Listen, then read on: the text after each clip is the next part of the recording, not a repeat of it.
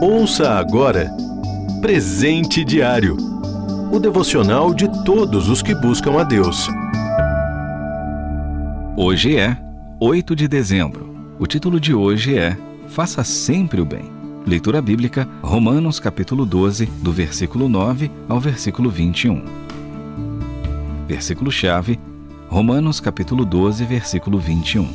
Não se deixem vencer pelo mal, mas vençam o mal com o bem.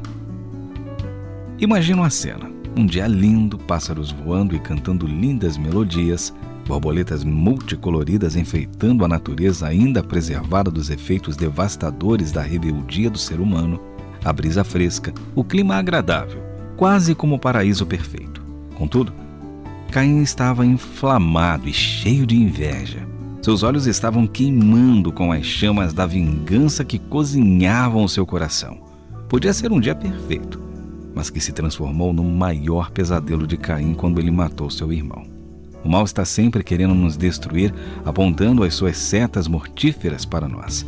Todos os dias somos bombardeados pelos nossos três inimigos mortais: a humanidade que vive sem Deus, o mundo, nossos próprios desejos, a carne e o diabo. Contudo, esses ataques cruéis e repetidos não podem servir de desculpa para uma vida de maldade e crimes. Caim matou Abel mas poderia não ter feito isso. Bastava apenas que desse ouvidos às palavras de Deus. Se você fizer o bem, não será aceito? Mas, se não fizer, saiba que o pecado ameaça a porta. Ele deseja conquistá-lo, mas você deve dominá-lo.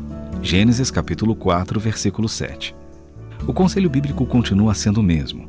Faça sempre o bem. Seguir o exemplo de Caim só contribui para alimentar o círculo vicioso. Por isso, melhor é obedecer à instrução de Paulo no versículo em destaque. Esse foi o grande exemplo de nosso Senhor Jesus Cristo. Ele teve todos os motivos para se vingar de quem o maltratou, mas agiu como um cordeiro manso. Sofreu calado todas as ofensas e injúrias que recebeu e, no fim, saiu vitorioso. É melhor ser como Abel e fazer parte da galeria dos heróis da fé do que ser um Caim, vivo, mas com as mãos sujas de maldade.